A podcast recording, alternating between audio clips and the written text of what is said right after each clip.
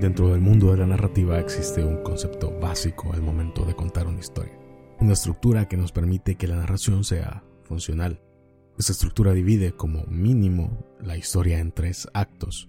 Un inicio que nos presenta los elementos con los que interactuaremos como lo son los personajes y el mundo donde se desarrollan los eventos.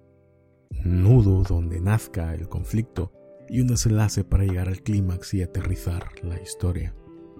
Aunque hay obras que escapan o deconstruyen esta estructura, lo normal es que las historias se guíen por estos lineamientos. Es un concepto sencillo y fácil de comprender.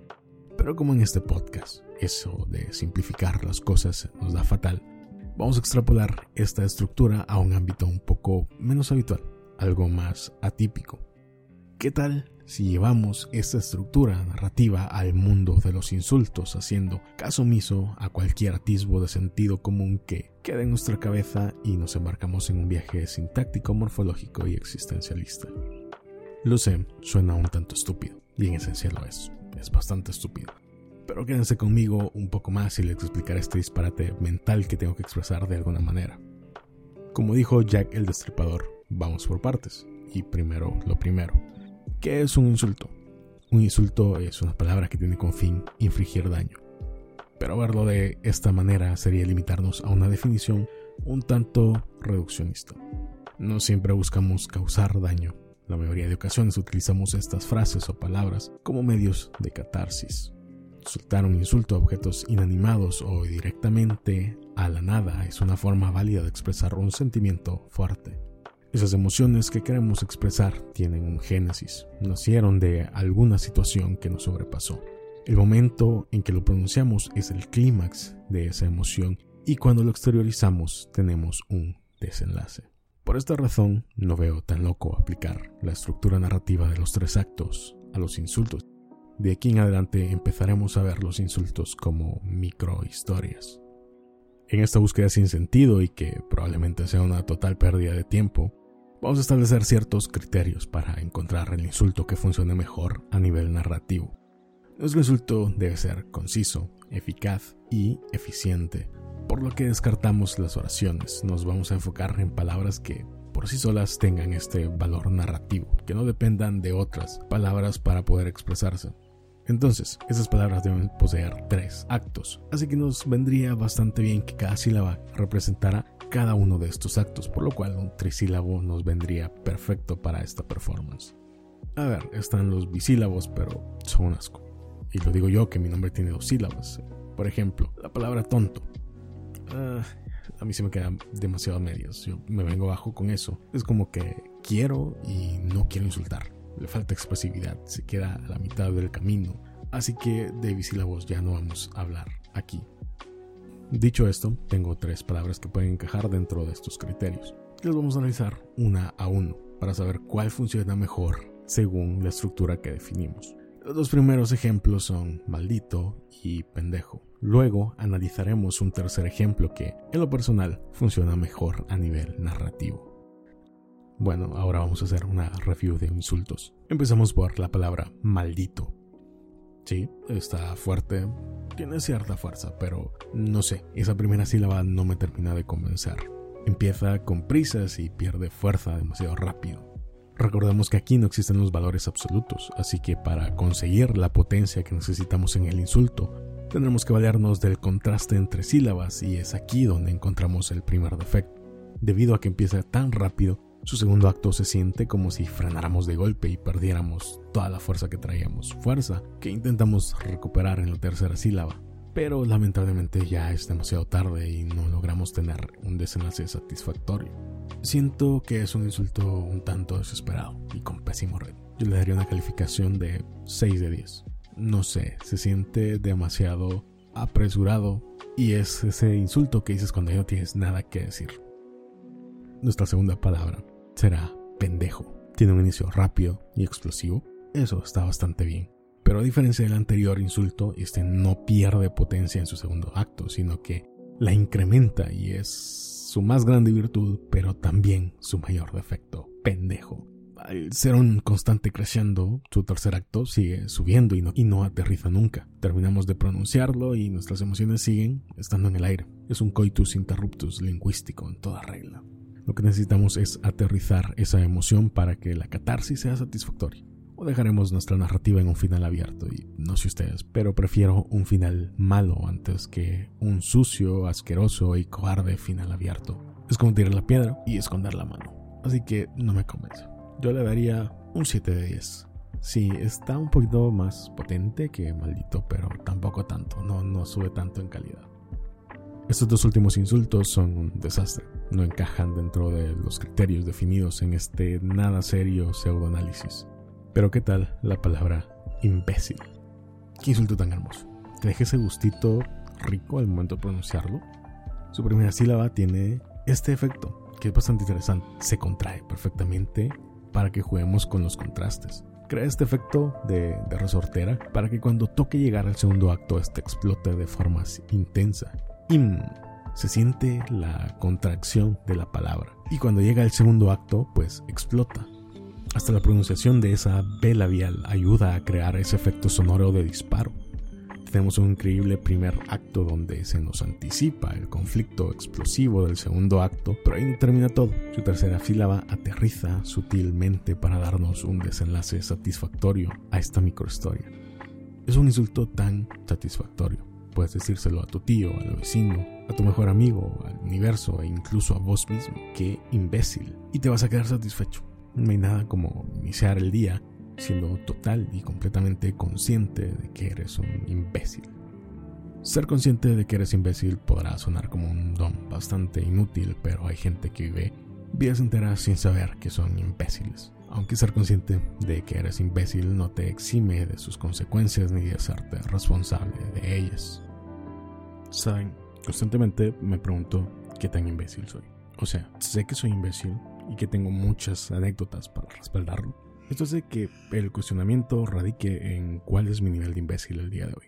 Me pregunto demasiadas cosas, pienso demasiadas cosas. Sé que soy imbécil, pero ¿es eso todo lo que soy? Ahora que lo pienso, es incómodo preguntarte quién eres realmente o preguntarle a cualquiera quién eres. Creo que nunca he escuchado a alguien dar una respuesta concreta a esta pregunta. Supongo que hay muchas formas de averiguarlo, rutas distintas para el autodescubrimiento. Tal vez debería intentar con la perspectiva religiosa, más en concreto con el conjunto de creencias del mundo judío-cristiano que dice que soy hijo de Dios. Pero eso solo me definiría como elemento dentro de un conjunto donde todos son hijos de Dios. Puede que me sirva durante un tiempo, pero eventualmente querría definirme como individuo. Porque no sé ustedes, pero eso de basar toda mi personalidad en pertenecer a un colectivo no me funciona. Esta es la opción de acudir a los astros vincularme de la chica de los signos zodiacales, tener que preguntarle a mi madre la hora en que nací, que me digan que soy acuario con ascendente en Capricornio y signo lunar en Tauro. Realmente ni sé lo que acabo de decir, porque lo acabo de inventar. También podría hacer un test en internet que me diga a qué grupo de personalidad pertenezco, pero seguiría perteneciendo a un colectivo y seguiría sin saber cuál es mi esencia. Podría tratar de saber quién soy a través de conceptos psicológicos y enfocarme en mi personalidad como punto de partida. Pero no sé si mi personalidad es un elemento innato que me ha acompañado desde que nací. Ese conjunto de rasgos y cualidades no son un elemento inalterable, más bien es una masa flexible que se adapta a las circunstancias y situaciones que me ha tocado vivir.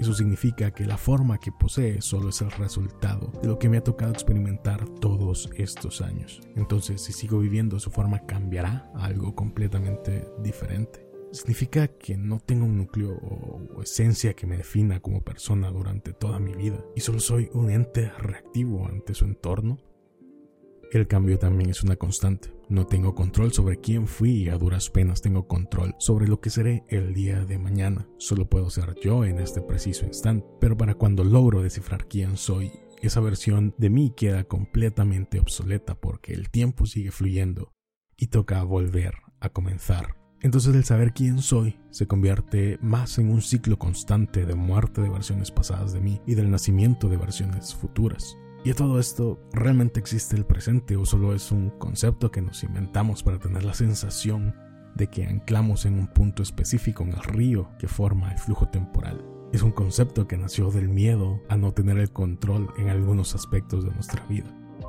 Puede que la única forma de saber realmente quién soy sea entrando en una dimensión donde el tiempo no transcurra, donde esté solo y simplemente flote lo más puro de mi esencia. Solo así podría saber realmente quién soy, pero significaría que toda mi existencia sería comparable a la de una roca, porque para ser yo tengo que interactuar con el mundo, necesito ocupar un espacio en el mundo para dedicarme al ser, pero todas las personas también ocupan su propio espacio, ya sea físico o metafórico, y los objetos no pueden ocupar el mismo lugar. El solo hecho de existir significa que nadie más puede ocupar mi espacio y cada vez que me muevo influyo en el resto de mis iguales. Pero mis iguales no son estatuas, ellos también se mueven y por lo tanto van a influir en mí. Entonces, no sé si verdaderamente soy yo o solo la forma que mi ser adquirió luego de interactuar con tantas personas. Cada vez saber quién soy es una idea más abstracta y no sé ni quién carajos me dijo que era buena idea. Entrar en este pozo oscuro y existencialista, sí, fui, fui yo. Es porque soy imbécil. También está mi psiquiatra que me dice que no soy mis pensamientos ni mis emociones. Entonces, ¿quién soy? Ya podría excusarme en que realmente nada de esto importa, que el universo es demasiado grande y nada de lo que haga influye en la inmensidad de las cosas, pero eso sería escapar cobardemente de la realidad. Pues la verdad es que pueda que mis acciones no influyan a gran escala y al universo le importe un comino mi existencia, pero mi existencia no se mueve a esa escala. Y lo que haga y lo que soy repercute en el resto de seres que existen en la misma escala que yo. Vivir significa que te van a lastimar y que vas a lastimar personas. Te amarán, te odiarán, amarás y odiarás. Serás feliz, te sumirás en la tristeza más de alguna vez tendrás que serte responsable de todo eso. Se supone que todas estas interacciones y decisiones terminan por darle forma a quién soy. Y también tengo que lidiar con el hecho de que dentro de la mente de las otras personas que interactúan conmigo hay diferentes versiones de mí y tengo que tener el criterio correcto para saber cuál tomar en cuenta o cuál desechar. Porque no soy ni tan bueno como dicen las personas que me aman, ni tan malo como yo suelo creer que soy entonces soy un todo y al mismo tiempo soy la nada. Porque si existiera la posibilidad de extirpar quirúrgicamente todas las interacciones que he tenido con las personas que se han cruzado en mí hasta dejar solo mi núcleo y encontrar lo más puro de mi esencia, me daría cuenta que, irónicamente, dejaría de ser quien soy y solo sería una página en blanco soy una quimera resultante del tiempo, espacio y personas con las que, por fruto de la casualidad, terminé coexistiendo. Entonces no soy nada y mejor debería dejar de preocuparme tanto por saber quién soy que al final nadie tiene muy claro esa parte de su vida. Supongo que solo llegas a un punto de la búsqueda donde te sientes cómodo con lo que crees que eres y vives ignorando el resto del camino. A lo mejor y esta búsqueda de definirme como individuo solo sea mi ego aferrándose a la idea de sentirse especial y que su existencia tiene algún tipo de propósito.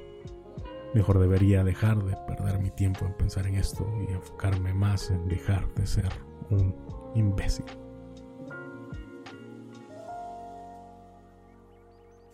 Dale un pez a un hombre y comerá un día. Enseñale a pescar y este formará un sistema de intercambio de bienes y servicios donde todas sus necesidades básicas serán saciadas y alejado del instinto de supervivencia, empezará a tener conciencia de su propia existencia hasta terminar grabando un podcast donde se hace preguntas sin respuestas sobre quién es. Este es el tercer episodio de Grabatos. Gracias por escuchar mis desvaríos mentales y mis reviews sobre insultos. Eso es todo por esta ocasión. Ya nos veremos en el siguiente episodio y buenos días, buenas tardes y buenas noches.